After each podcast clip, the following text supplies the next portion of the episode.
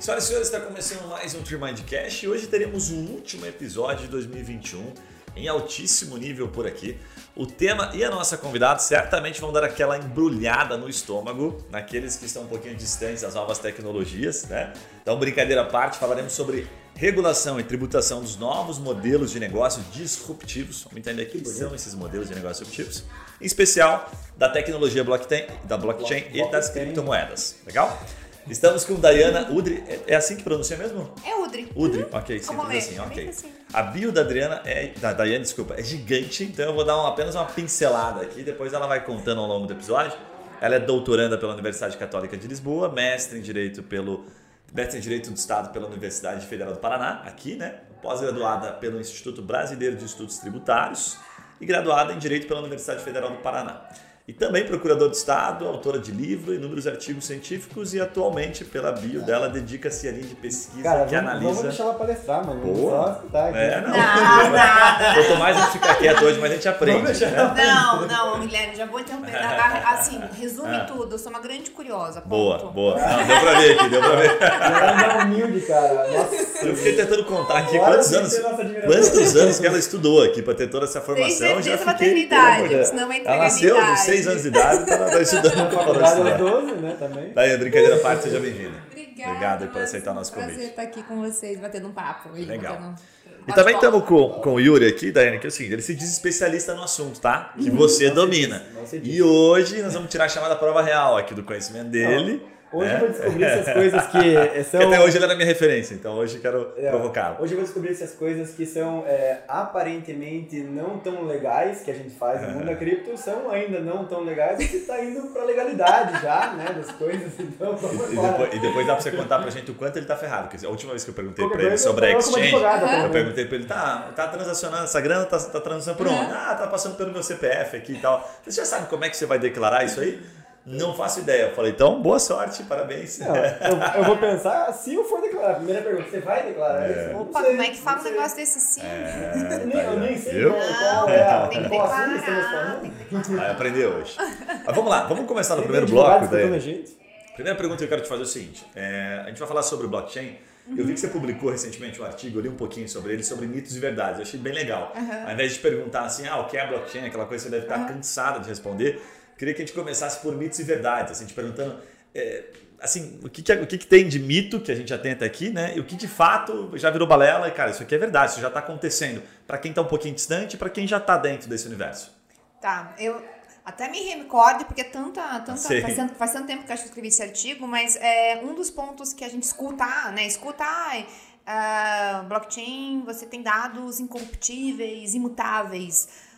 Parcialmente verdade. Por quê? Porque ainda quando a gente utiliza o protocolo Proof of Work, que é, é ainda um dos mais recorrentes aí, né, no, no- dos, dos, do- dos protocolos, digamos assim, é, se você tem 50% mais um da rede, você consegue sim é, é, mo- modificar, né, que é aquela questão da, né, do, do- da, da, maioria da rede, e você pensa, ah, mas um, um um- a blockchain do Bitcoin tá no mundo todo, imagina ter 50% mais um.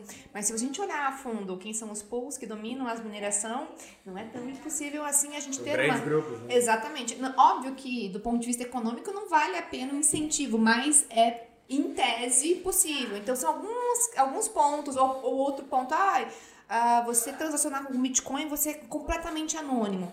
Não é bem assim. Você, de fato, tem carteiras que são é, identificadas por ah, né, aqueles números gigantes, digamos assim, né, criptografado, enfim.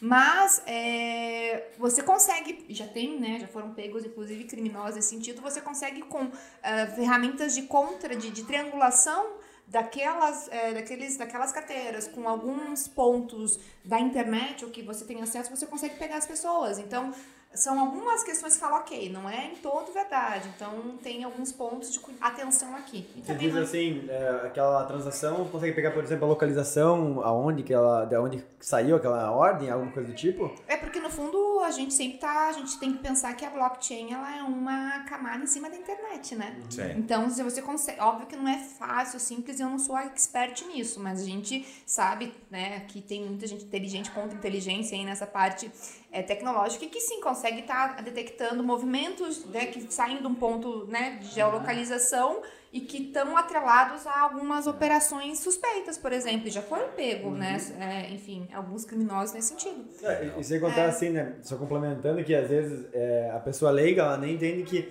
quando ela está numa corretora, transacionando dentro de uma corretora, você está ali exposto porque a corretora tem todos os seus dados, né? Então isso que você está falando são só transações ali peer-to-peer, Peer né? to peer, São né? transações Sim. fora de corretoras, Isso né? aí, a corretora, na Tá verdade, é como se totalmente- fosse o teu banco, tá? É, então- A não ser que você tire os teus criptos da carteira que está custodiada na, na exchange, enquanto você não tirar isso por uma carteira tua, que a gente chama, seja uma, uma hard wallet ou até né, uma, uma cold wallet, hot, né, hot wallet ou cold wallet. Né? A, a, a, a Gold é tipo como se fosse o pendrive, tá fora do, da online, né? E e a Hot é quando você tem um dispositivo, seja no teu celular ou na internet, que é teu. Ali sim é- tá sob a tua custódia. Enquanto você deixa na, na custodiada na exchange, você tem uma conta, Tá ela nome, é né? dela. E ela tem todo acesso e tal. Então são algumas, alguns pontos de cuidado aí que tem que ter quando a gente pensa nisso. Deixa eu É. te fazer uma pergunta aqui, ainda dentro dessa linha de, de mitos aqui, antes da gente falar do, do momento que a gente está do ponto de vista regulatório, né? Eu vejo muita gente falar assim, ah, puxa, o fato de você utilizar as moedas, você não paga imposto. Explica um pouquinho é, sobre isso. Porque, por exemplo, a gente brincou aqui no começo, né? Falar, ah, puta, É brincadeira, é brincadeira. Isso, isso continua sendo mito, porque no começo me parece que muita gente até, não sei quando foi, a gente tem alguns advogados aqui que são clientes nossos tributaristas, mas me parece que há uns dois anos atrás, me corrija se eu estiver errado, que de fato o governo passou a, opa, você tem que regular isso aqui, a Receita Federal, né? Falou, pô, já dá para você declarar isso aqui no seu imposto de renda. Como é que tá isso? Eu acho que, na verdade, é até uma coisa que a gente estava ontem, eu tive a oportunidade de estar participando de um evento na Universidade de Firenze. A gente teve um. Era ontem e hoje que aconteceu. E, e- e qual que é o ponto que eu acho? É que as pessoas tendem a acreditar que ah, não tem regulamentação específica, não tá na lei, então não É tem livre. que. É livre. Não é bem assim. Por quê? Porque a gente tem que ter- separar o joio do trigo, digamos assim, tá? É, então, é, primeiro ponto, às vezes o que você está realizando são operações com criptoativos e as operações que você está utilizando esse ferramental tecnológico, que é um ferramental novo, às vezes é só uma nova forma de fazer o que você já fazia. Exemplo, Perfeito. é, a gente teve em 2017 aquele boom dos, dos ICOs, né? Ou seja, dos Initial Coin Offerings, né? Em que você fazia emissões iniciais de tokens é, atrelados aí quando tinha uma contrapartida de, de recebimento de dividendos, alguma questão de contrapartida, parecia que aí era assim um, um valor imobiliário, a gente chama de SO, mas basicamente você emitia uma, uma- um token inicial, um coin inicial, para captar valores, fundos, coisa. exatamente, para um projeto, para algo que você acreditava. Gente, captação pública de valores existe há quanto tempo? Na veia, né? Entendeu? Então, no fundo, a gente tem que entender que, olha, o que você está fazendo já existe regulamentação, porque a tua operação é semelhante ao que já tem. Porque, e aí, avançando, nós estamos falando de riscos, né? O, o direito, por que, que o direito existe, eu, eu falo? O direito existe para minimizar os riscos de deturpar valores que são socialmente, que a gente considera importantes. Se eu estou fazendo operações com criptos, que de uma certa forma entram em riscos que já foram lidados pelo sistema jurídico, vai aplicar a legislação, qual que é a diferença? E a tributação é a mesma coisa. Se eu estou realizando uma operação que tem manifestação de riqueza, em que eu estou ganhando, tendo um aferimento de renda, assim, Sim. terminologia técnica Sim, sim. do imposto de renda. Tô ganhando dinheiro, de fato. Exatamente, eu ganhei dinheiro. Por que, que eu não vou pagar imposto de renda? Se eu, se eu ganhei com cripto, se eu ganhei com imóvel, se eu ganhei com, com dividendos. Não faz sentido não tributar. Aí a pergunta é como? Aonde que se encaixa? Que é esse o desafio que a gente está tendo hoje. Mas me parece que o governo nem, nem, nem tinha uma possibilidade dentro lá da, da, da, da forma de declarar imposto de renda para você né, selecionar as moedas, né?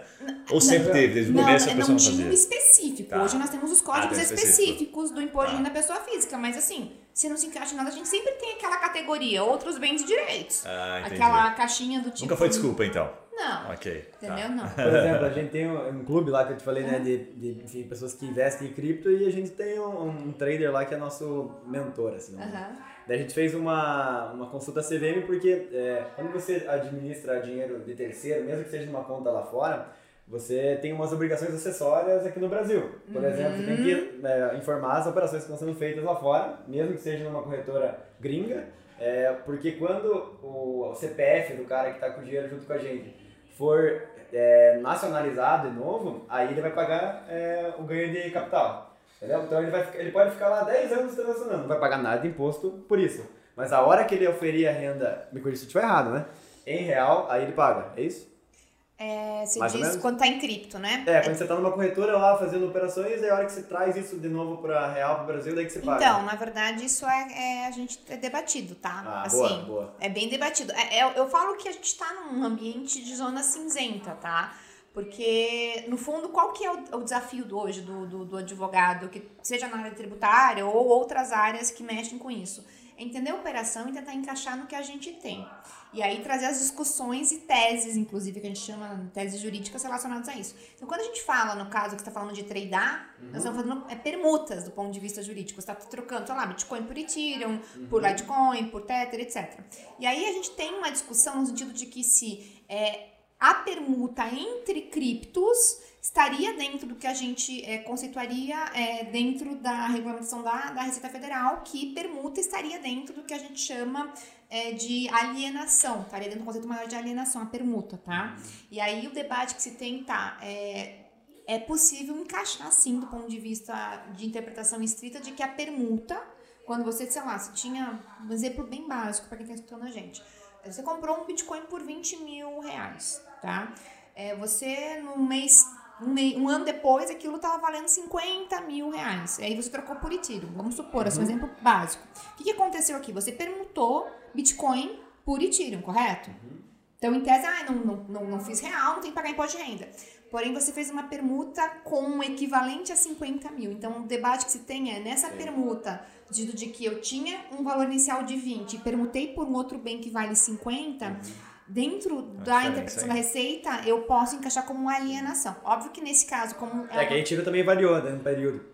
Exatamente, exatamente. Mas assim, óbvio que como eu tô falando uma operação de 30 até 30 mil reais, a operação é isento, Boa. tá?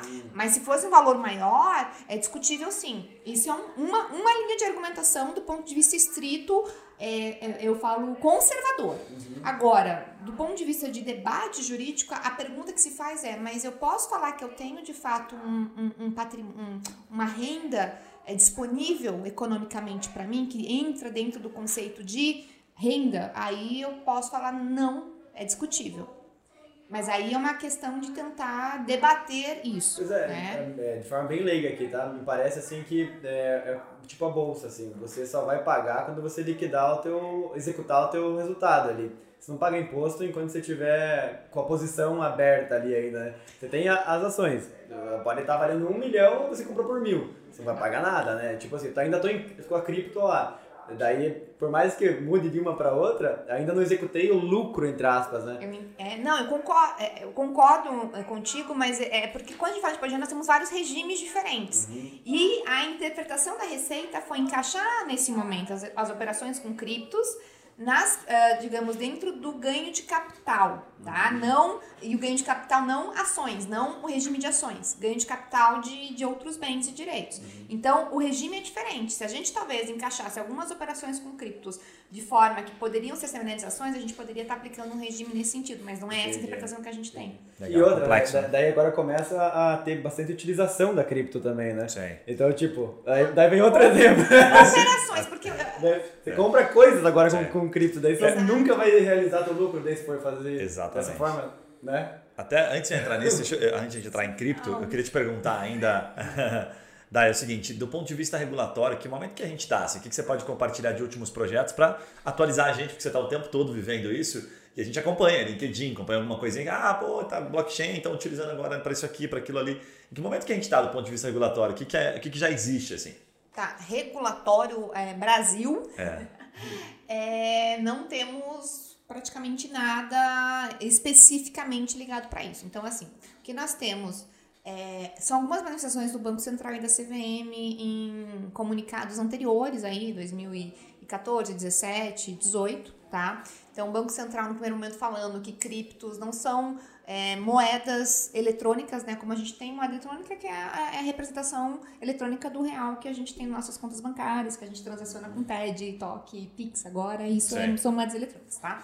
Não era isso, então ele não estava regulamentando isso, tá? Então foi lá em 2014, 2017, ele inclusive é, teve um comunicado que falou que não poderia ser utilizado, que quem pode fazer porque estava sendo utilizado para fazer câmbio. Na prática era isso. Então ele emitiu um comunicado que quem pode fazer câmbio é só quem é autorizado pelo Banco Central, 2017. CVM vem em 2018 é, comentando que não eram valores né, é, ativos é, que eles consideravam financeiros estaria sob a sua competência, não seriam, daí, portanto, também passíveis de serem utilizados para para fazer parte de fundos, né, de quem das, das entidades são autorizadas pela CVM aqui. Mas depois orientou que indiretamente sim. Então, se um fundo brasileiro investe num fundo estrangeiro e esse fundo estrangeiro tem, tem dentro do seu cesto de ativos criptos, tudo bem, mas não pode é, investir de forma direta, tá? Isso foi em 2018. Hum. De lá para cá, o que nós vemos o movimento deles, uh, tanto nesses órgãos reguladores, movendo os órgãos reguladores, não falando nem da regulação legislação. Nós vemos aí a iniciativa de sandbox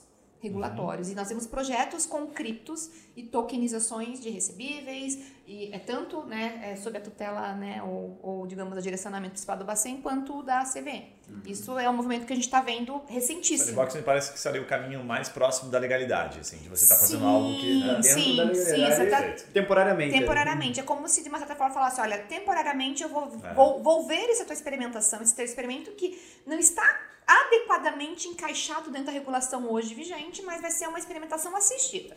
Se for legal, se eu ver que isso cumpre, porque eu, eu, vejo, eu vejo valor nisso, eu vejo que você tem uma proposta de valor que pode modernizar e pode ser bom para que, no fundo, os meus objetivos finais, eu órgão regulador. Se eu ver que isso realmente sim, se adepe a isso mesmo, aí eu vou, de repente, adaptar a legislação, até porque eu acho.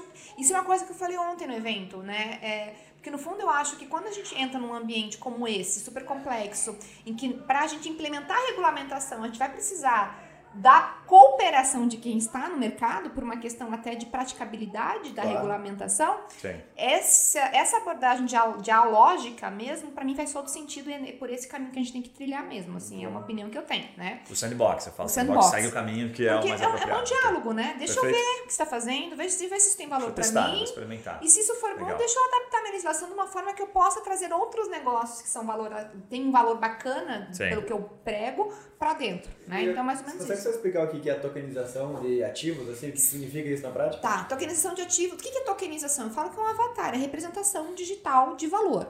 E aí eu posso ter um ativo que já existe no mundo real, imóvel, dividendos, e é, represento isso digitalmente, que são os tokens, e aí a gente chama de tokenização de ativos, ou eu, eu emito um token que representa algo, já que a gente fala que é um, um, um token nativo de blockchain tá? Então a gente tem essas diferenciações porque isso tem repercussões do ponto de vista de regulamentação. Por quê?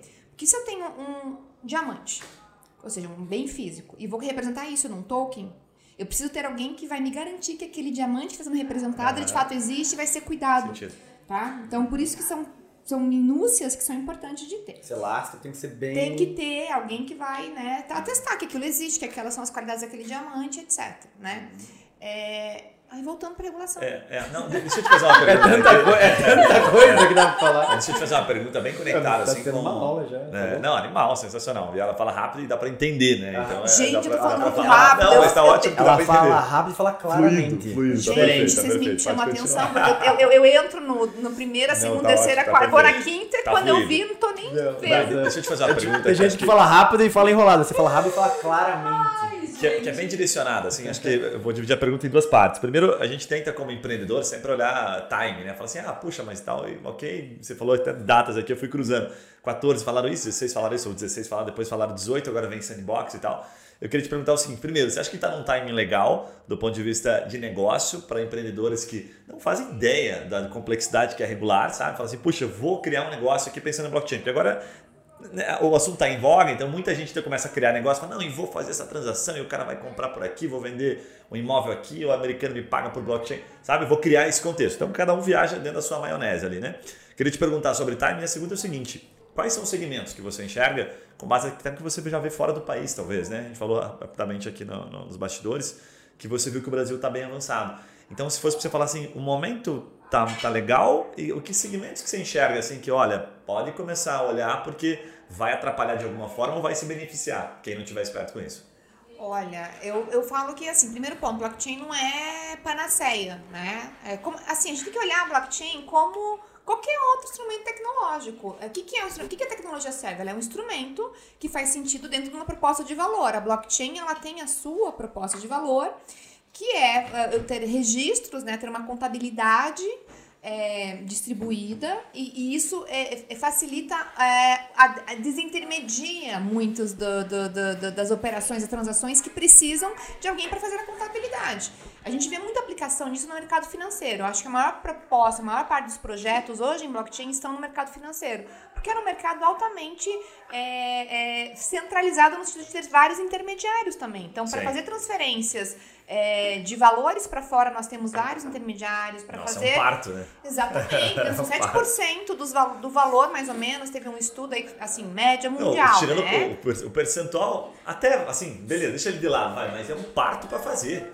Burocracia. Meu Deus Exatamente. do céu. Porque, gostoso e burocrático. porque nós temos o quê? Nós temos hoje Fato. um ambiente que é global, de, de Uhum. transações globais, e um sistema financeiro que ainda era mais regionalizado. Eu vi Então, uma iniciativa bem louca disso para comércio exterior. Porque, Aham. para quem conhece um pouquinho, assim, cara, é muito complexo, tem muito instrumento bancário para comércio exterior. Então, normalmente tem três bancos envolvidos numa, numa negociação. É o banco do comprador, do vendedor e um banco intermediário, normalmente, uma, uma negociação maior. E daí, assim, cara, é custoso, é demorado e, assim, a prova da, também da, da, da eficácia é, tipo, complexa. Você tem que ter um, um cara lá na China, por exemplo, tem que ter um cara aqui Daí tem uma iniciativa que eu vi só pro mercado de café, por enquanto, que era assim, você tinha uma, um sistema onde você colocava o, o laudo de qualidade que saiu do Brasil e, o- e um laudo da mesma empresa com escritórios internacionais na China, por exemplo.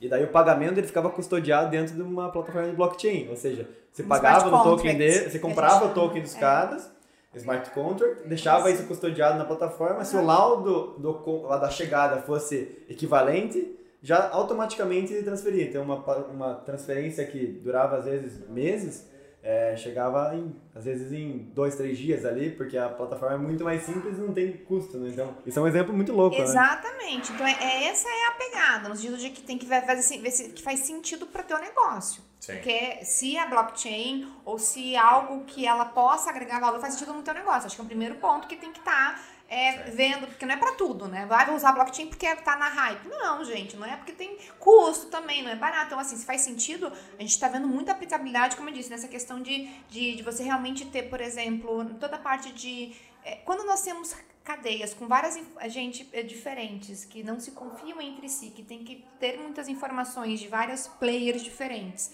Você quer ter uma segurança daquela informação. Não deixa de ser a, custódia, a liquidação disso, não deixa de ser quando você faz liquidações de valores. É uma parte contra outra parte de vários pontos diferentes. E isso é feito de forma automatizada e rápida, diminuindo os custos de transação que são esses intermediários.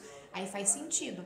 E onde a gente está vendo muita aplicação disso hoje, eu, eu falo, a dominância do mercado, inclusive nos radares de, de startups que estão hoje é, é, utilizando o blockchain, é mercado financeiro. Não que a gente não veja outras iniciativas, a gente vê iniciativas na área da saúde, a gente vê iniciativas na área de RH, eh, de certificação, identificação, mas o mercado financeiro ainda corresponde à maior massa E de, quando- de projetos. provocar ainda pra gente passar antes de passar para o próximo bloco, ele faz a pergunta. É, eu ainda queria ouvir de ti, assim, opinião bem pessoal, é porque você tá no meio, você tá dentro, assim, a gente tenta sempre olhar aquela questão de timing. Sabe quando parece que, ai, perdi o timing, agora. Cara, tá, agora. assim, sabe? O momento é o mais apropriado ou já começou há um ano, dois anos atrás, já era o ideal e hoje você está colhendo frutos disso? Não, eu acho que na verdade a gente está passando por um momento de amadurecimento no mercado. Tá. Porque a gente para pra pensar que há dois anos a gente via, via os, os, os, os bancos tradicionais fechando contas de corretora, né? E toda aquela. Né, a- atrelar. Ainda a gente tem, infelizmente, a ideia por pessoas que utilizam de uma forma não tão adequada a tecnologia, ainda há uma pecha de ai, lavagem de dinheiro, né? Mas. Ela é tão tá pra- ela tão, ela é tão elegante para dizer assim, os, os vagabundos que você Tem uma turma, tem uma galerinha. não tão O adequados. pessoal do fundão ali, É, que tá então, com a ideia. é, aquela turma, Sim. né? E aí, do fundão. E prejudicam a regulação, de fato, né? É. Atrasam o processo. né? Acabam atrapalhando quem de fato quer fazer Ah. o mercado sadio, porque ele tem Fato. muitas coisas positivas. Então, eu acho que a gente está vivendo uma fase de amadurecimento. Então, a gente vê muitos projetos, a gente vê instituições tradicionais aderindo, a, a- a- seja a tecnologia, seja a, a, próprio cripto, né? A gente vê aí Fato, mercados tradicionais é, ofertando os fundos com criptos, né? Quem Sim. ia dizer a isso? XP É, tá ofertando fundo com cripto já. Sim, mas É. Itaú É. tal, ofertou, se eu não me engano. aham. É, eu vi ó, a Giant, eh, que é um, um fundo que está sendo distribuído na XP, é fundo 100% cripto. O que eu ia te perguntar é, é duas perguntas em uma, assim. Você vê é, aplicabilidade prática da utilização de cripto no dia a dia, tipo no varejo, pagar em cripto as coisas, é, usar é, é cripto para compras no dia a dia? E quando que você acha que isso vai acontecer? Você acha que isso é útil? Olha, eu acho que ainda a gente não vê essa adesão tanto porque a gente tem que ter, eu falo que tem um gap de culturalização, né? Primeiro, gap digital. A gente tem inclusão digital de fato das pessoas, é um primeiro ponto. Depois que a gente tem inclusão digital, é as pessoas terem conhecimento dos criptos e nós temos a tecnologia que facilita essas trocas. A gente já está vendo movimentos nesse sentido muito positivos. Já vê cartões de créditos que já estão né, aceitando eh, ou já estão atrelados a cripto, né, Master, né, bandeiras da Master, da Visa. Eu conheço alguns colegas é, que estão trabalhando em tecnologias que conseguem fazer é, por meio, enfim, de não sei exatamente, porque eles são muito inteligentes, eles né, tentam falar, mas no, no, basicamente é o seguinte: você põe o que você quiser de cripto e eu consigo fazer a liquidação em real. Uhum. Uhum. É isso. Você quer pagar, você quer ganhar em real, você, você posto, não quer aceitar em cripto, não tem problema. Ele o cara automaticamente. paga em cripto, eu, eu, eu automaticamente converto e te pago em real. Sim. Então eu acho que a gente já tem. É legal. É, então Porque daí o cara paga a cripto que ele tiver, é. entendeu? Tipo, porque assim, tu quem tá falando nesse episódio aqui, eu falei pro Gui assim, cara pagamento em Bitcoin é uma coisa muito aleatória, assim, porque o Bitcoin é altamente volátil. E pro cara que vem lá no meu restaurante lá pagar em, em, Bitcoin, eu vou vender um sanduíche de 20 reais em, em, em, Bitcoin e daí amanhã quando eu for liquidar pode ser que esteja com 15 reais lá. Daí eu tô quebrando minha empresa. eu não quero virar, não quero virar trader por aceitar Bitcoin. Só que daí tem as stablecoins e tudo mais. E daí tem isso que você falou que mesmo que o cara pague em, em Bitcoin, ele já vai receber em real automaticamente, né? É, Começa a ficar mais, é. mais, mais fácil, né? É, é. Então estamos num momento de efervescência disso tudo, na real, é, né? Até queria te perguntar, conectando com isso, é, é, quando eu estou preparando a pauta, eu, eu, gosto de olhar principalmente comentários das pessoas e assuntos né, que uhum. estão relacionados àquilo que a gente está falando. Eu fui, fui olhar de criptomoeda e eu vi uma reportagem do Mercado Livre. O Mercado Livre uhum. passou a aceitar agora, essa semana. Uhum. Eu não sei se é porque eu fui fazer a pauta, me parecia que tudo essa semana uh, passaram a aceitar. Eu falei, nossa, que coincidência. Mas eu vi Mercado Livre, daí vi Real Digital, né? que você pode explicar pra gente. E aí, quando eu vi no Mercado Livre, tinha um comentário muito interessante. Ele falou assim: a pessoa perguntando, o governo está sabendo disso? Tá regulado? Mas ele, olha, ele foi meio irônico, né? E na hora, assim, por mais que eu tinha achado a, a Alô, pergunta Paulo dele meio boba, eu falei, é, faz, faz sentido, né? Eu falei, pô, e aí? Te pergunto, como é que tá isso do ponto de vista regulatório? Voltando à regulação. O aceitar é... a criptomoeda. Você tentou fugir, mas não dá. Tá não, na, na, na verdade, primeiro ponto, nós estamos na esfera de direito de liberdade, né? O que não é vedado na lei é permitido. Se eu quero pela minha do meu essa, serviço. Essa frase, né? Não, mas é, é, fato, é fato. É, assim, assim, nós estamos aqui hoje. Vamos supor, se. Ou você é um empresário. Se, se, você, se você vai prestar um serviço para mim, se você quiser receber em real, em dólar, em galinha, em cripto, em, sei lá, em escultura, em o problema é teu, não é? É mais ou menos essa ideia, gente. É, é, é isso. o escambo, é o escambo, pô. É o escambo, exatamente. É. É, é, que a atividade, nesse caso, ele não está intermediando valores financeiros para utilizar cripto, daí tem toda uma outra implicações. Não, é simplesmente, ó, eu vou ter uma, uma ferramenta que eu, que eu aceito. Se você quiser me pagar em Bitcoin, eu aceito. Então, em vez de falar, ó, em vez de pagar em real apenas, se você quiser pagar em cripto, eu também tô aceitando. Sim. Podia ter falado em carro, em móvel, enfim, whatever. Sabe o que eu pensei de resposta? Quando eu vi, eu falei assim, olha é, a contabilidade que se vire. Porque é, aí os contadores que né, lutem, pega, exatamente. É. Não, e, e, pega, e pega, é. e pega, e pega. Agora, o que eu queria te perguntar é o seguinte: é, a gente tem visto várias iniciativas, né, tentando organizar esse uhum. mercado, certo? Mas quais é, você, você consegue compartilhar que são os entraves, assim, que a gente, que a gente percebe que são que estão relacionados ao país? Assim, onde estão os principais entraves? Às vezes eu percebo que não é só o país, às vezes, sabe? Tipo, ah, puta, a gente vai aceitar criptomoeda, como estamos fazendo agora, uhum. né? Mercado Livre aceitando e tal. Tem essa questão da tributação, né? De como ele vai recolher o imposto e o, e o contador que vai, vai complicar. Mas aonde, tá, onde estão os principais entraves? Você diz para desenvolvimento da tecnologia, né? É. Olha, assim, é, não sou eu que estou falando, tá? tá. Colegas uh, que estão aí no, no mercado falam que um dos maiores entraves é o regulatório. Por quê? Porque a gente não tem certeza, porque falta clareza.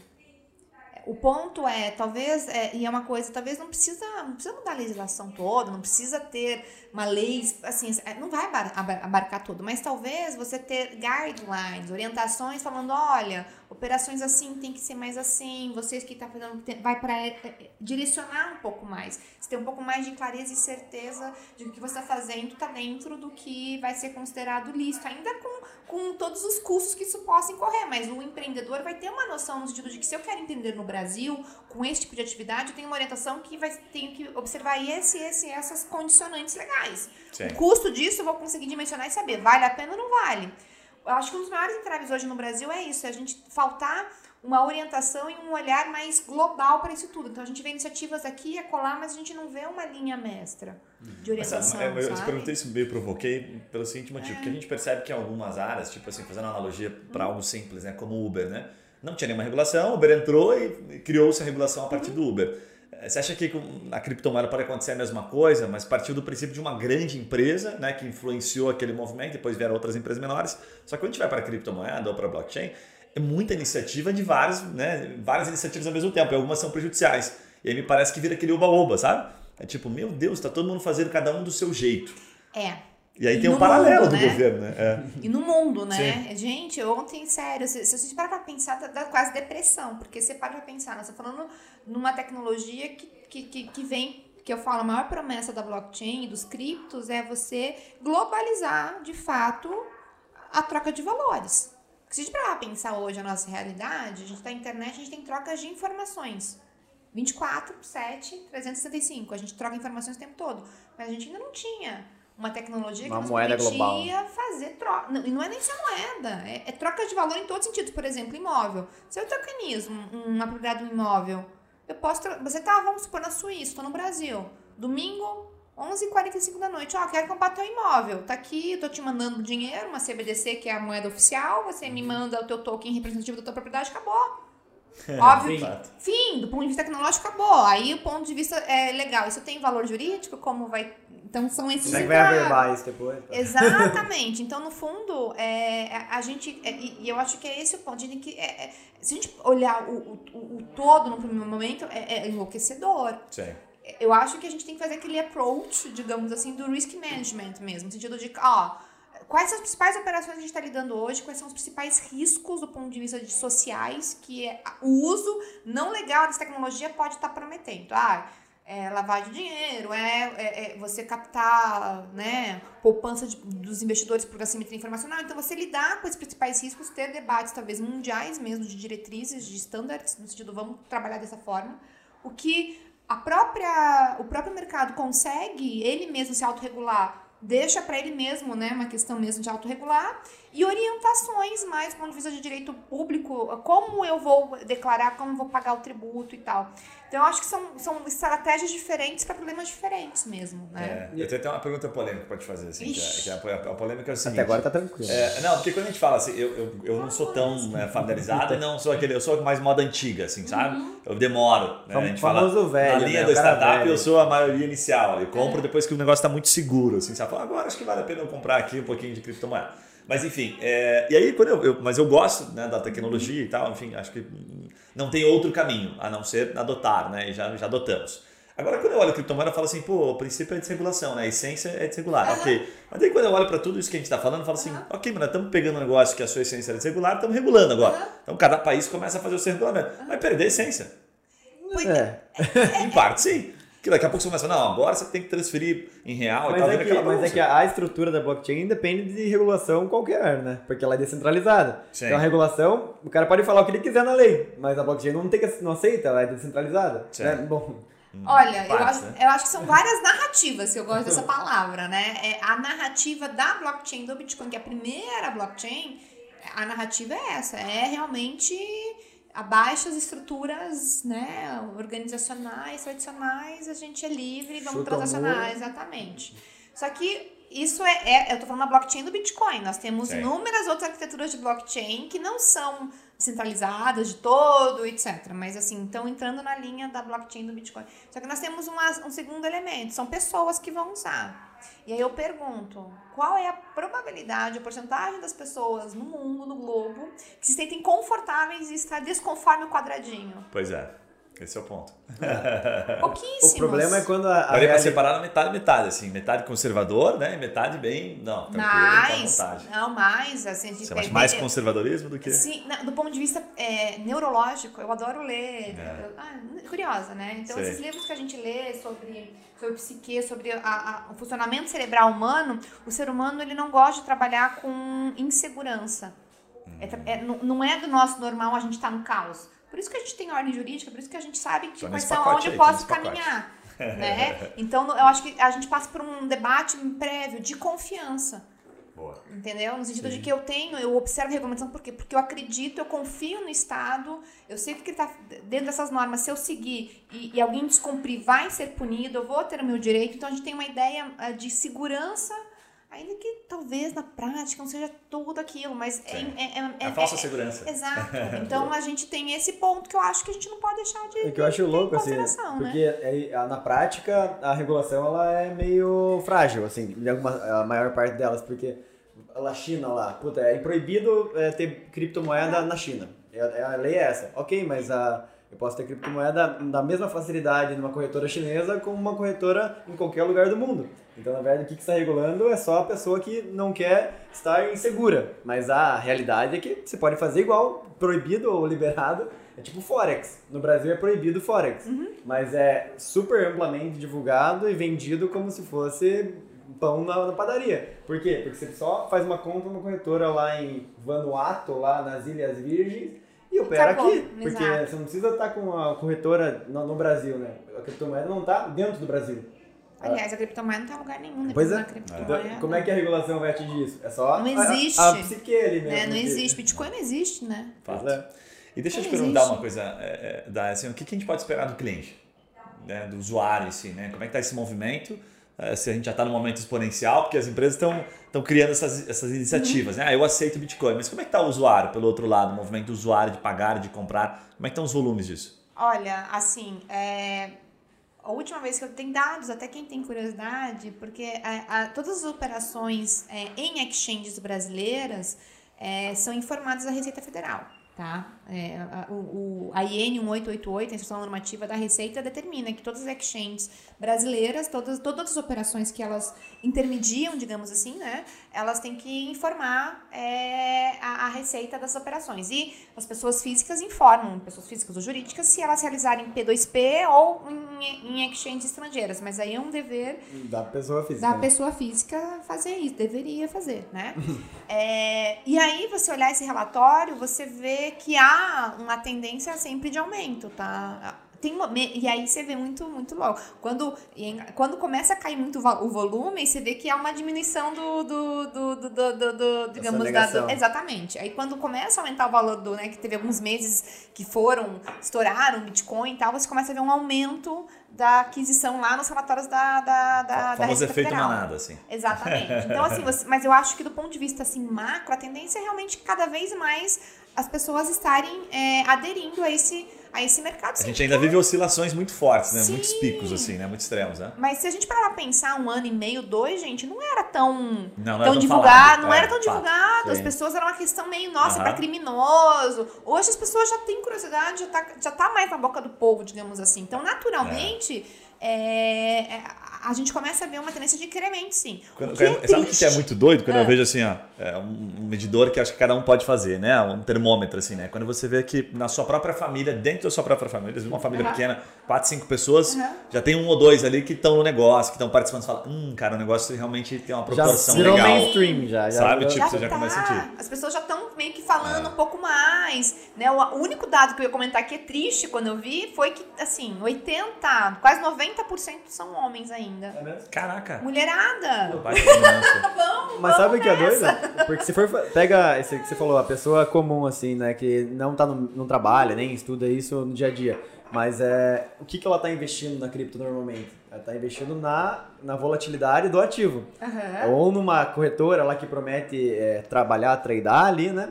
Ou ela compra Bitcoin direto, ou Ethereum Uhum. direto, e ela tá acreditando que aquilo ali vai ter. Porque tem a hype, né? Tá todo mundo falando e tudo mais. Mas isso é a, a menor das utilidades da, da criptomoeda. Aham. Entendeu? É isso que eu tô Certo. falando. É, é mainstream? É, falar de Bitcoin é normal, é. Mas a utilização ainda é, tipo assim, é a menor das utilidades da Bitcoin, da, do criptomoeda, do blockchain, é o que é feito hoje. Que é, ganhar dinheiro na compra e venda dela. É. Não, eu, Entendeu? fa- eu- quando eu começo, quando eu tenho a oportunidade de, de dar as aulas que eu dou, né, enfim, eu falo, gente, é só a pontinha, isso aí é só pra chamar atenção. Se a gente parar pra pensar, a mudança é muito mais profunda. Nós estamos falando uma mudança de modelo Sei. de trocas de valores, porque eu- e eu tô falando de tudo. troca- a gente começou com troca de valor monetário, Bitcoin é troca de valor de moeda. Mas estamos falando hoje, por exemplo, de tokenização, trocas de valores de imobiliários, Sim. é, entre outros valores, NFTs. Também. É troca de valor. Então, a- a- eu, eu falo que, que- que no fundo o que tá vindo é muito A, a- gente não falou de NFT aqui ainda no podcast, eu acho, né? Nenhuma vez, né? Hum, Não lembro de ter falado. Você consegue explicar, tipo, rapidamente, pra quem nunca ouviu falar, porque existe Aham. ainda, ou ouviu falar, mas não sabe o que é uma NFT? Sei Sabe o que eu exatamente. vou te pedir? Até pra gente entrar no próximo bloco, a gente entra em NFT e já fala de tributação e regulação, porque acho que virou uma oportunidade para advogados também. Então a gente fala, pô, como é que eu entro? Que é a primeira pergunta que eu quero te fazer é tributação. Mas antes disso, eu queria só fazer um comentário, que eu acho que é um comentário engraçado. Eu vi essa semana é, uma publicação do Ricardo Amorim, de vez em quando, eu- quando as publicações são muito polêmicas, eu gosto de ver os comentários, eu gosto de ver a briga, assim, sabe? Eu não comento nada. Eu só comendo. fico vendo ali, vejo os replies, assim, Não, falo, tem que "Caramba". responder assim, eu acho que não, se Aí errado. tinha uma que eu achei Deixa interessante, colar. que eu lembrei que assim, ela falou assim, pô, lá vem mais um ano, o cara Amorim publicou alguma coisa, lá vem mais um ano difícil, né? Um ano de eleição, um ano de, puxa, vai ter especulação. E aí o cara que tá com investimento, né, se ferra, às vezes ele tá, puta, apostou, sei lá, em, em dólar, o dólar sobe, ele apostou no mercado nacional, e o mercado cai, porque vem pra esquerda, vem pra direita. E aí eu, tinha um cara que comentou um negócio que eu achei interessante, falou, cara, investe em criptomoeda. Por isso que existem as criptos. Porque ele não vai sentir essa volatilidade do mercado político. E aí na hora eu olhei e falei, puta que pariu. Depende. Fa- Não, mas cara, dentro do Bitcoin, teoricamente faz sentido. Qual a relação do Bitcoin? Eu queria te perguntar isso. A China a baniu o Bitcoin e caiu pra cacete. Não, mas assim, vamos pegar o mercado nacional. Pensa assim, anos de eleição, né? Temos aquela famosa né, disputa ali, tá muito polarizado o país. Queria saber a tua opinião sobre isso. Como é que fica essa questão, essa visão da criptomoeda perante a volatilidade econômica a partir de um cenário político? Olha, eu, eu, eu, eu sou zero, eu acho que é mais fácil.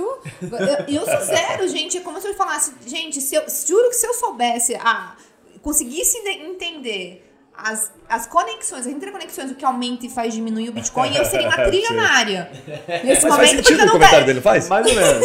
Porque assim, ele sobe e desce, você não sabe. E, e eu tenho grupos de- no WhatsApp, às vezes nem os caras que são, digamos assim, que fazem isso o dia todo, que são os, os experts. Eu não Sim. sou, gente. Eu sou, como eu disse, eu sou uma curiosa Sim. e dentro do meu universo jurídico, né? Sim. Mais jurídico. For lá pra fazer, pra ver como é que é na prática, mas eu- o meu olhar é um pouco diferente. Mas mesmo os caras que são lá, que eu faço ninja, eles falam, tá, alguém sabe por que caiu, por que, que subiu? É, para, Eu, eu É vejo natural, isso, esse né? tipo de comentário, eu falo, gente, se nem eles sabem. Aí, ah, não, mas Elon Musk falou alguma coisa, ou mas não sei quem fala, ou mas não, mas vai China, ah, mas não sei o quê. Então, assim, E não às vezes há não tem sentido. consenso, não há Não. sentido. Às vezes não tem sentido nenhum. Tem. Mas por, vezes- eu- por que, que eu acho que é mais ou menos verdade isso? Porque se você analisar assim, a, a moeda, a criptomoeda não tem conexão direta com, a, com o país Brasil. Aí beleza, ok, realmente não tem. É isso Não aí. tem. Então, se for esquerda, direita, meio, cima, baixo, quem que tiver na- no governo, a criptomoeda não está sendo influenciada diretamente. Isso é uma parte, então aí até aí faz sentido. Mas a criptomoeda, como qualquer outro né, é, ativo, ela, ela varia de acordo com a expectativa das pessoas. Exatamente. Sabe? Então a expectativa da pessoa em é, assim é, de subida, ela, ela vai- comprar mais, vai comprar mais, vai começar a aumentar o preço. A China baniu a criptomoeda. Cara, o- o- o- a expectativa das pessoas é que a cripto de alguma forma vai perder valor por causa disso. E só essa expectativa já diminui o valor dela. Exato. Mas tem uma piada, né? Que a China já baniu a moeda, bane todo ano, né? Todo ano bane. Todo, ano. É, já baniu de todo. Primeiro operacionalização, depois pes- primeiro as empresas, depois quem, quem fazia né, até transações, depois até os mineradores. Sim. Que acho Parece que que foi caras, só sentido. lembrar, É, a mineração, sim. vamos Foi banir a mais moeda de sentido, novo. foi mais sentido, é, É. inclusive. Mas aí isso fez sentido mais ainda. Porque Sim, que era a mineração, é. A mineração é, uma, é uma- um espaço físico para você é, minerar, é que na, na prática é só é, validar as operações de cripto. Daí faz sentido você cortar porque você perde de fato uma, Uhum. É, uma um- atividade ali, exatamente, né? E era um pool importante. Então Sim. aí fez sentido. Mas assim, gente, é, a gente tem que pensar, eu, eu falo, é, é, como ele falou, nós somos mais de 15 mil criptos hoje. A gente Sim. fala de Bitcoin, tem mas umas casas de mais de 15 mil e tem muitos projetos interessantes aí que, que, eu, que eu acho interessante Sim. que, que tem essa ideia mesmo de vamos mudar o jeito que a gente troca valor, né? E são promessas e são projetos assim que eu acho tem muita coisa Bem legal. Mas assim, só para responder um ponto ali, assim, Então não tem conexão direta com o Brasil. Mas você está falando assim, eu vou deixar de investir no, no, real, vamos dizer assim, que pode ir a 8 se a esquerda ganhar, ou vai a 4 se a direita, enfim, qualquer um que seja o argumento, mas você está falando de uma volatilidade X. Daí você vai colocar isso num ativo que tem uma volatilidade de 10x.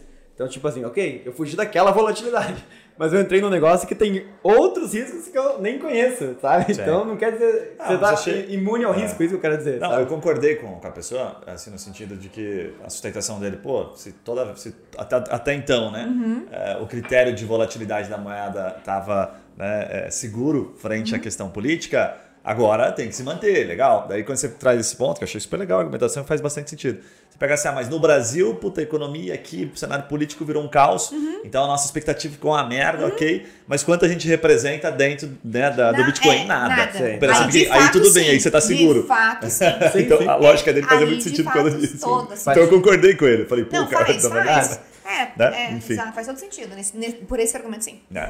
Agora, Dai, entrando no último, último bloco, dá para ficar uns dois dias aqui a gente falando dá. sobre esse assunto, que é, é curioso. Fascinante. Eu queria tipo, começar te perguntando o seguinte, para a gente é, falar sobre as questões de regulação, até o ponto que o Yuri trouxe.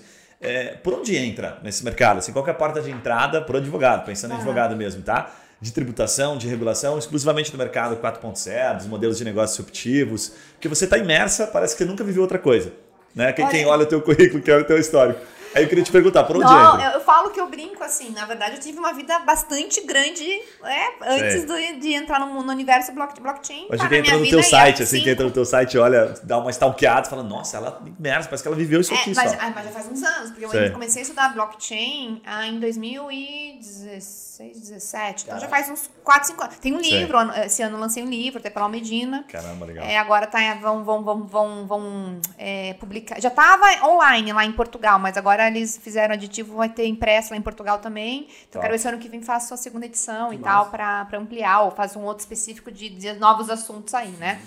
É, mas aí, é, você entra, você não sai mais. É um negócio que eu brinco, assim, eu não consigo... Buraco negro, te levou... Não, você não quer mais sair. Por onde entra, eu não sei, mas para sair é difícil. É, exato. Não, assim, brinca... brincadeiras à parte, eu acho que o que a gente está vivenciando não é um... Ai, nossa, é, é tudo novo. Não, são novas formas de fazer o que a gente já faz. Então, cada um na sua área de especialidade, o que eu sugiro é dentro, dentro da tua área de especialidade que você especializou, seja em, sei lá, em direito autoral, seja em tributário, seja em regulatório, administrativo, você tentar entender como as tecnologias, e eu falo não só o blockchain, mas inteligência artificial, é, IoT, entre outros é, é, é, é desenvolvimento tecnológico, como esse é, evoluir tecnológico e os modelos de negócios que você estava acostumado a lidar vão ser impactados por isso. Eu acho que é um primeiro caminho para você começar a entender dentro da tua área de expertise, olha, tá mudando, tá mudando, o mundo tá mudando, os negócios estão mudando, as coisas estão mudando. Então, dois pontos. Lê a literatura um pouco de revolução industrial, né? E aí tem, tem desde você pegar, né, Revolução 4.0 do né, do do Schwab, é isso. Klaus Schwab.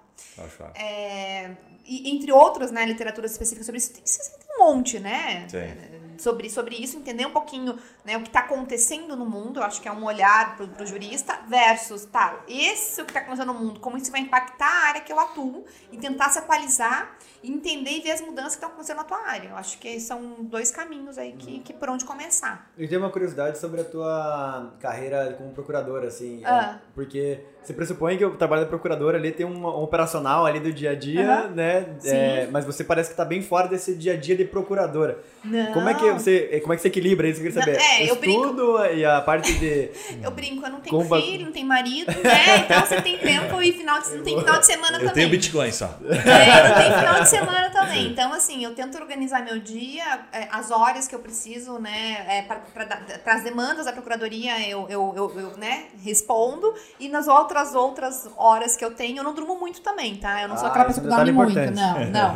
Não durmo. Eu vi, não parou tipo... de tomar café até agora? Aqui. Não, eu falo, sou movida a café mesmo, né? Eu durmo, pô, eu não durmo assim, ai, não durmo oito horas. Oito horas pra mim esqueça. Seis, sete, no, no, no máximo, assim. Então, e eu sou muito agitada, falo rápido e tal. Então eu, eu, eu vou, vou, vou dividindo assim, domingo a domingo. Mas dentro da procuradoria você não tem essa, digamos assim, essa liberdade para dedicar uma boa parte que você dedicaria ali para a parte mais operacional, de processos e contencioso e tudo mais, para estudo de criptomoeda, blockchain e a parte mais de eventos e tudo mais. Você tem que dividir no teu tempo extra, é isso? Isso, Ah, isso, tá. porque, porque assim, é, obviamente que às vezes acontece, como aconteceu, eu tive, por exemplo, é, o privilégio de, de dar um curso para, para os servidores do Estado do Paraná, o ano passado, para a Receita Federal, sobre isso tudo. Olha que legal. né? Legal. Então a gente às vezes consegue estar casando isso. E Vou eu mencionar na declaração de imposto de renda. Falei, sou amigo da Dai, só pra Exato. constar, ok, beleza. Vocês tiveram um curso com ela, tô É. fazendo certinho aqui, tá? OAB não sei, OAB não sei o quê. Você bota só pra constar, isso aqui foi orientado pela Dai. Pós-graduação. Doutora.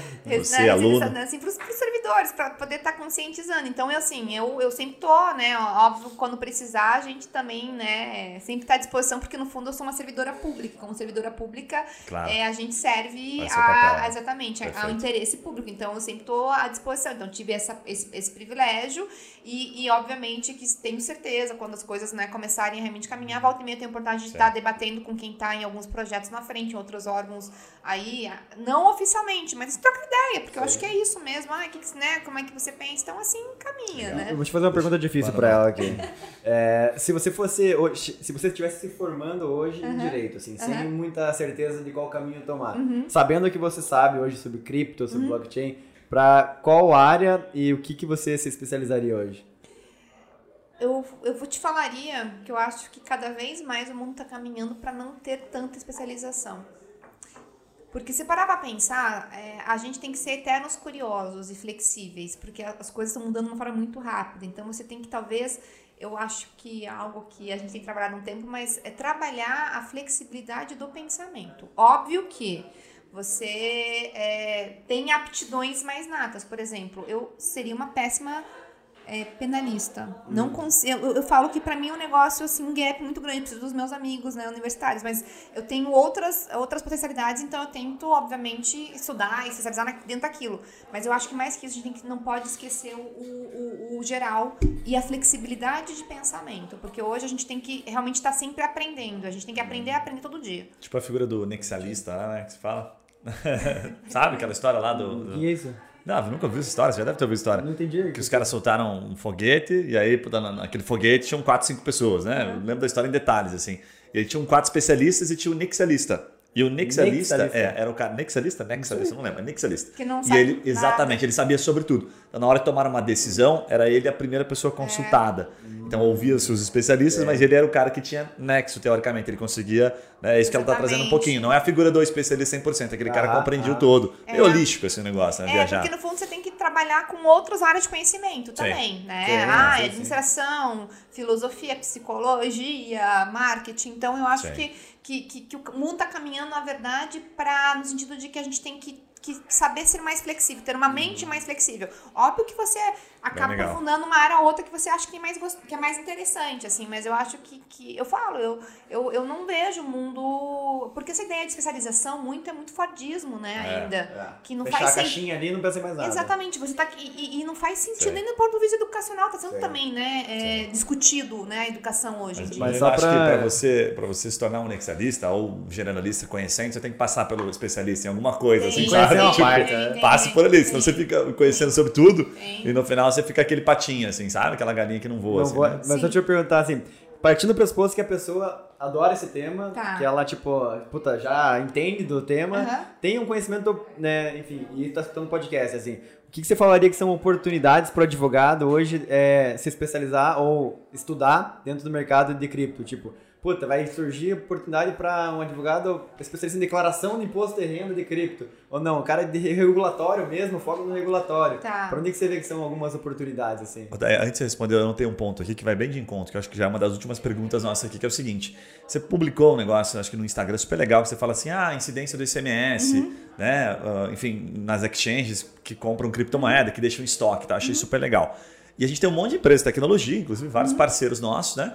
E essas empresas, elas precisam, né? Contrato eventualmente tem advogados ali trabalhando, prestando consultoria para elas. Conectado a isso que o Yuri falou, eu queria te perguntar o seguinte: quais são as demandas já latentes? Né, que você percebe assim, ó, pago ICMS nessa cripto que transacionou aqui de um imóvel que eu vendi ou não pago? O que, que já tem efetivo, assim, que é real e que não está na esfera consultiva, que já é problema, que o cara tem que tomar uma decisão?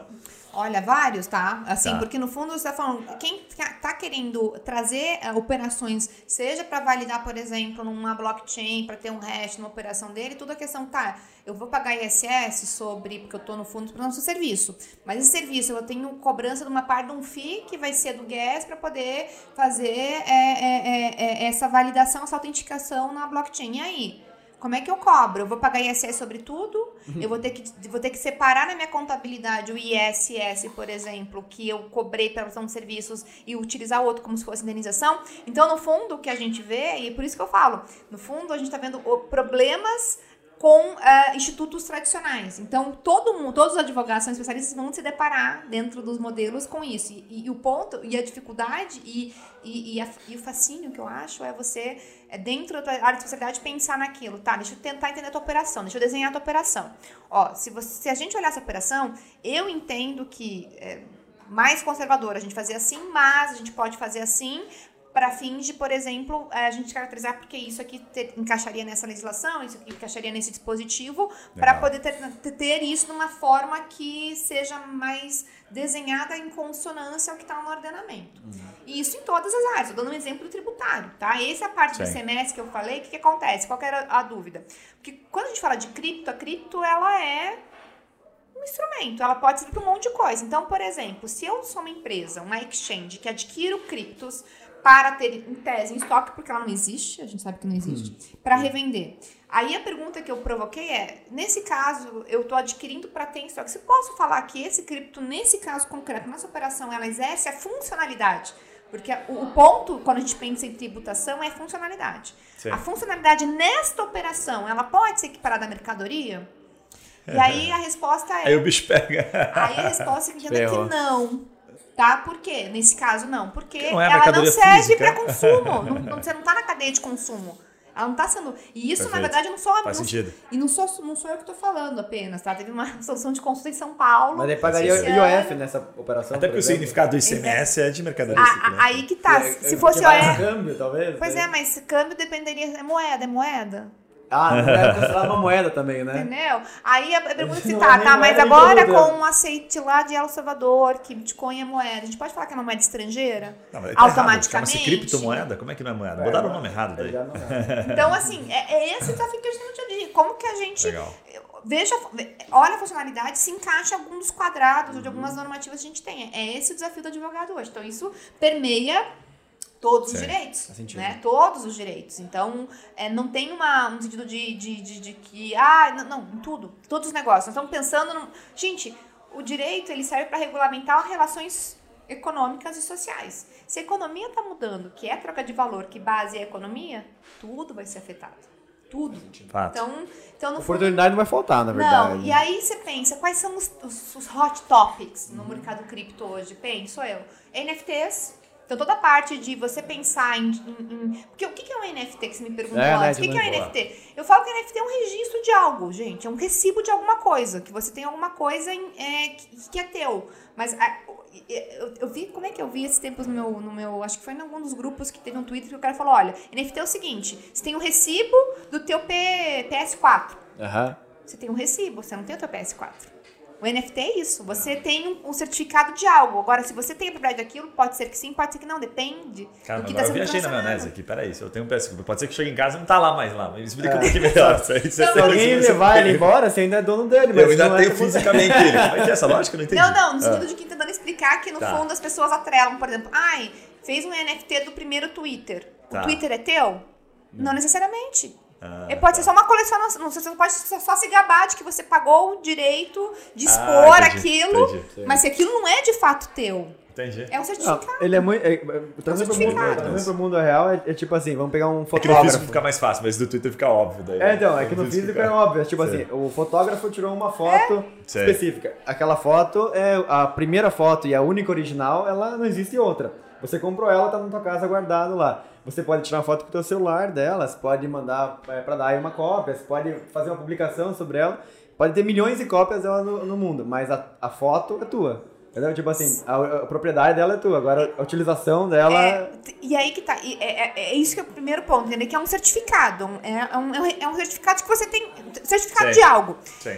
Esse certificado, ele pode dar direito é, patrimonial sobre o, a propriedade? Sim. Pode. Aí Até depende do que está sendo é, acordado. Então, por exemplo, vamos supor é, o exemplo da foto. Eu sou uma fotógrafa, é, fiz uma foto, não revelei ela fisicamente, tá no formato digital. É, atrelei a essa foto uma NFT e falei, olha, quem adquirir esse NFT vai ter todo o direito patrimonial relacionado a, a essa obra. É como se comprasse a, a- a Exatamente. física, única física E aí dele. sim, aí você tá, tá transmitindo o direito de, de- de material, né, relacionado a essa a esse a esse bem, tá? Então, dependendo da forma, mas Nossa, é isso que é doido isso. Por isso que tem Mas que, é. e aí a gente fala especialistas em direitos de propriedade autoral. Aí tá o mercado de NFTs que tá super quente, que vai Hum. precisar de, de, de, de, enfim, de avanços. Toda a parte de ESG muito forte, games, ga- mercado de games muito forte, com ainda mais agora que a gente tem muito na blockchain, né, o play to earn, ou seja, você ganha em jogar, né? E aí tem também os NFTs envolvidos nisso. Então, eu, eu acho que são a tokenização de ativos, toda a parte de mercado financeiro, de especialização na parte de, de recebíveis, de né, toda a parte regulatória relacionada a esse mercado também é um mercado muito Isso já é quente. mais tradicional, né? Mas É. que você trouxe aí no começo, de fato, são. Nossa. É, um então assim, é um são esses hot topics que Não, eu diria muita assim. coisa, super que legal. Tá Inclusive, hoje. no NFT eh, já, já surgiram algumas, já foram publicadas, noticiadas algumas transações bem, de valores bem expressivos, né? Milionários, Milionários, né? né? Não, é Eu vi milionário. algumas assim que eu falei, caraca, É. não acredito nisso. Se você tem curiosidade, vai é, eventualmente tem alguns sites de, de, de, de valor de mercado, no Coin, Coin, CoinMarketCap. E aí você consegue fazer, assim, é, quanto que é o valor hoje do mercado de NFTs, do DeFi, de não sei o quê. Caramba. Aí você consegue ter uma noção de, assim, o mercado de cripto já é trilionário, né? A gente Sei. já, até hoje é uma reportagem que eu tava lendo antes de vir pra cá no, no portal do Bitcoin. É, F- FMI já sinalizou, no sentido de fez um relatório que nós precisamos de coerência global para fins de regulamentar né, o mercado financeiro aí. Porque, de Caramba. fato, é trilionário, É, cada não. vez mais. A né? representatividade Então, não para de crescer, Não, né? A tendência é só aumentar, né? É. Legal. Dai, sensacional, uma baita de uma aula. A gente poderia ficar muito mais tempo, mas eu sei que o, o tempo é curto, né? E eu vou te pedir para você deixar uma mensagem final para os advogados que nos acompanham aqui, depois explicar como é que eles te encontram, por onde você gosta de ser encontrado aí. Olha, assim, tô disponível em todos, todos os, os meios aí, né? É, LinkedIn, Facebook, é, Instagram, Vou colocar na descrição aqui, mas é YouTube, Dayana. Dayana. Dayana com Udri, Y. né? É. U-H-D-R-E. Exatamente. Exatamente, é isso mesmo. E aí você me encontra em qualquer desses mecanismos. Estou, estou available em todos. E na blockchain legal. também, ó, está lá na É, blockchain. ainda, não fiz meu, ainda não fiz o meu, meu NFT, mas, né? Você já entrou na Decentraland lá? Fez um... Ainda não, mas É tô morrendo de legal. saudade. Vontade de vontade. Você já entrou? Aham. Legal? É Tipo, legal. Lembra um Ah, pouco é. aquela, aquele Second Life da nossa. Você, Mas, é- você é novinho, não sei se você Não, vai lembrar lembro, disso. Não, eu lembro Second Life. eu, eu, eu tive The Sims, né, com Second Life, Second Life e tal, mas ela, ah, os gráficos é bem ainda ruim, né? É, tipo um Minecraft, assim, os gráficos. Entendi, ainda tá, estamos no, É. no, no começo. Eu né? acho que eles não estão focando tanto nisso ainda. Criaram a estrutura e rodaram, assim, vendendo terreno lá, ganhando alguns milhões já. Alguns é Minecraft. milhões, alguns milhões. Metaverso, realidade aumentada. É É, é quando você vê a tecnologia Eu sempre comprei um daqueles. Oculus Quest agora pra, É. pra ver, pra usar, que é entrar no metaverso imerso, né? Sim. Olha, alguma mensagem final? Como é que o pessoal, o pessoal te encontra pelo LinkedIn, Instagram, ok? Mas eu queria te perguntar até, você, pelo teu site, você faz muita palestra e tal. Aham. Faz, o, faz o teu jabá. Como é que tá isso hoje? O pessoal que quer te contratar, quer fazer parceria. Você atua, por exemplo, prestando uma consultoria para um escritório de advocacia que tem um cliente né, que precisa dos seus conselhos para poder orientá-lo ou não? Eu, eu, na verdade, a minha atuação é mais na, na, na parte de, de, digamos, de dar é, pareceres, né, consultivos nesse sentido pela minha é, atividade é, acadêmica de autoridade nesse assunto, né?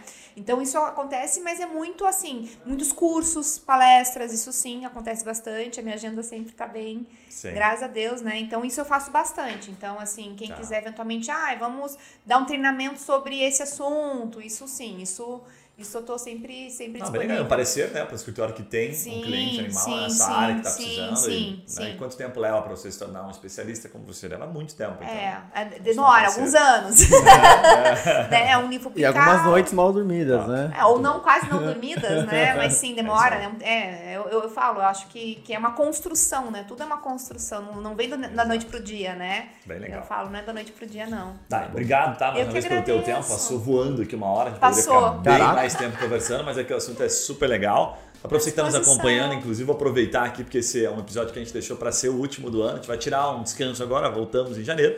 Então, Ai, pra você que nos nossa, acompanha. tem que vir, cara. Dá muito cansado de trabalhar nisso aqui. Meu Deus. É um trabalho tão cansativo ficar entrevistando pessoas inteligentes Meu aqui. Deus Enfim. É porque eles nos fazem parecer burros. Eles cansam um pouquinho Eu também, né? Parecer isso. burro. Você não cansa de parecer burro? Não, eu só falei. Parece o dia inteiro. Se não parecer burro, coisa? tô na mesa errada. Não, eu falei, não, ainda mais com café com água, gente. É, aí dá pra embora, ficar vai embora, vai horas. embora, vai embora. Não, vai embora. A frase do ano, assim, se você não está parecendo burro, você está na mesa errada. É, exatamente. exatamente. Procure outra, outra mesa para Você que tá aprendendo com a galera. Não, mas esse, a- a- a- o aprendizado é mútuo, como eu te falo, a gente aprende muito, essas perguntas, a gente pensar as visões diferentes, né? Eu acho que o mais legal dessa área é que a gente vai, vai interconectando com pessoas de tantas áreas e visões diferentes que a gente aprende todo dia. E eu acho que eu preciso de advogado, mano. É, eu acho também. Sabia? É, Pelo que eu sei das movimentações reais, você tá precisando. Se fosse você, correr atrás. Mas ele vai se preocupar eu- meio nos eu faria 45 um segundos. parecer aí da Uma Dai. semana antes de entregar a declaração de imposto de renda, ele vai Aí te ele mandar vai uma me mensagem. ligar, Pode esperar. Dai, me dá um parecer aqui, você como é que eu faço aqui? Tem uma corretora aqui me mandando Bota o nome dela, bota o nome dela. Enfim, pra gente não estender muito mais, Feliz Natal, excelente ano novo, 2022 aí, muito mais leve, né? E pelo amor de Deus, sem Covid e sem máscara, né, cara? Sem Porque usar máscara. máscara É, é, máscara. horrível, ninguém gosta. Um abraço e a gente se vê nos próximos podcasts. Tchau! Tchau.